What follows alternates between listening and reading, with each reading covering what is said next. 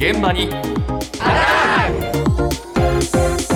朝の担当は近藤香織さんですおはようございます。おはようございます今日はですね、普段から使えて、しかも災害時の備えとしても抜群というゴミ袋についてのえーお話をしたいと思います。で、まずはですね、地震から2週間経った石川県珠洲市のお話をちょっと聞いていただきたいと思います。はい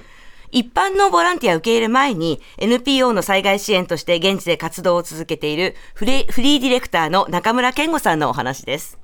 余震がこちらでは少し減っているということもあって、少しずつですが、自宅に戻って生活を始めている人が今、増えている段階です。ただ、珠洲市では今もほとんどの地域で電気も水も全く使えない状態なんですね。特にトイレが使えないというのが、ね、非常に困るんですよ。私が今、寝泊まりしている家でもトイレ使えないんですが、まあ、ちょっと朝の番組でこんな話恐縮ですが、用を足す場合は、正直な話、外でしています。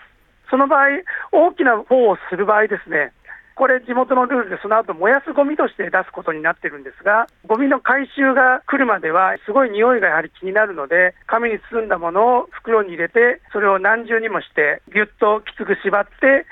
ずっと置いておくことになるので、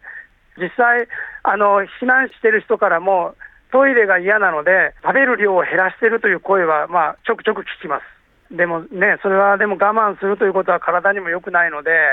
やはりトイレはどうしてもしなきゃいけないし、トイレというのは当然、出たものを処理するということにもつながりますので、それをどうするかというのは非常に大事な問題だと思います。トイレは大きな問題ですよね。ね、生理現象ですからはねい。で、今ね、中村さんがいるところは、まだ簡易トイレも届いていないんだそうなんですよ。で、ペットボトルの水があっても流すとトイレが詰まっちゃうっていうこともあるのあで、ーやっぱり燃えるゴミとして出すことになるんです。うんで、避難所だと、えっ、と、何日かおきに回収車が来てるのを見たというふうにおっしゃってたんですが、えっ、と、市のホームページだと街中だと、まあ、週に何回かは、うー来るようではあると。はあえー1月4日からゴミの回収は始まってはいるんですけれども、通れない道路もありますから、そうだね頻繁にっていうわけではない可能性が高いですよね。で、今まだ寒い時期だからいいですけれども、これから長期化して暖かくなって暑くなってくると、匂いの問題っていうのはもっと大きい問題になってくるんじゃないかともおっしゃってました。で、そうなってくると、やっぱり私たちが備えておかなければいけないということにつながるわけなんですが、そういう中でですね、すごい防臭力の袋というので注目されているものがあります。ええええまずですね、どのぐらい匂わないものなのか、はい開発をしたクリロン火星株式会社開発営業部課長の安原綾乃さんのお話です。最初の営業活動をしていた時は袋にあの赤ちゃんのうんち入りおむつを入れてそれをこう商談の場所に置いてうんちがその場にあっても匂わないっていうぐらい防臭力のある袋になります本当にびっくりするほどなんですけどあの実際に私たちもこう1ヶ月ぐらい赤ちゃんのおむつを保管しててあんまりにも匂わないので開けてみたら下の事務所からも苦情が来るみたいな 状態になりました。あの匂いって結び目から漏れてるようなイメージあると思うんですけども腹から漏れてる。なんか網目状になっててその網目がこう大きいからどんどん匂いが漏れてるようなそんなイメージですなので袋を二重にしてもあの匂いが漏れるっていうのはそういう理由ですね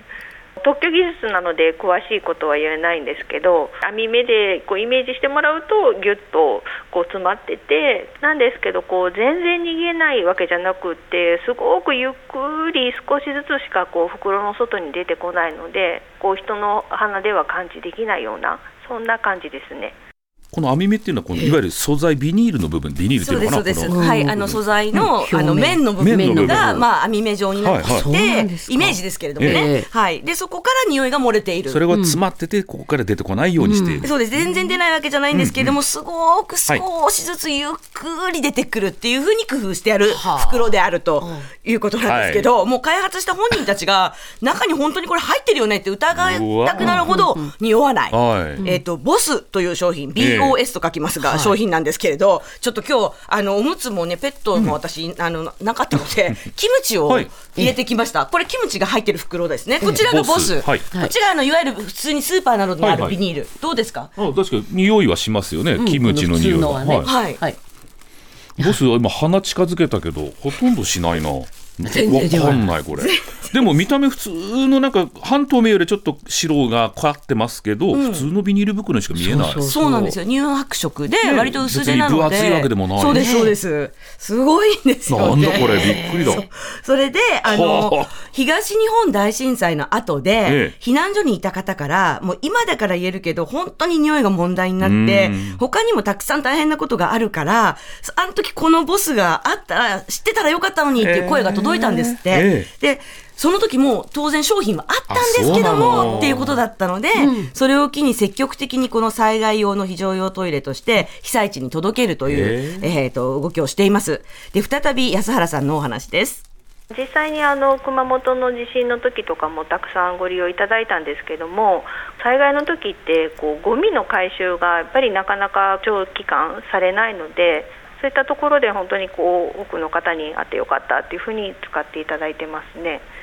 このボスがセットになった非常用トイレっていう商品もあるのでそれをあの備蓄していただいている方もいますし非常用災害用のトイレっていうのはいろんな種類があるんですけどもここまで匂いを閉じ込めるっていうのはなかなかないのでもう他の買っちゃったよっていう方はもう最後にこのボスに入れるってことで本当に部屋に置いてても気づかないぐらいになりますのでなんかそれはあの自治体の方もそうでもうあの備蓄しちゃってるよっていうところはあのボスを追加で購入いただいてる自治体さんもだいぶ増えてきましたね。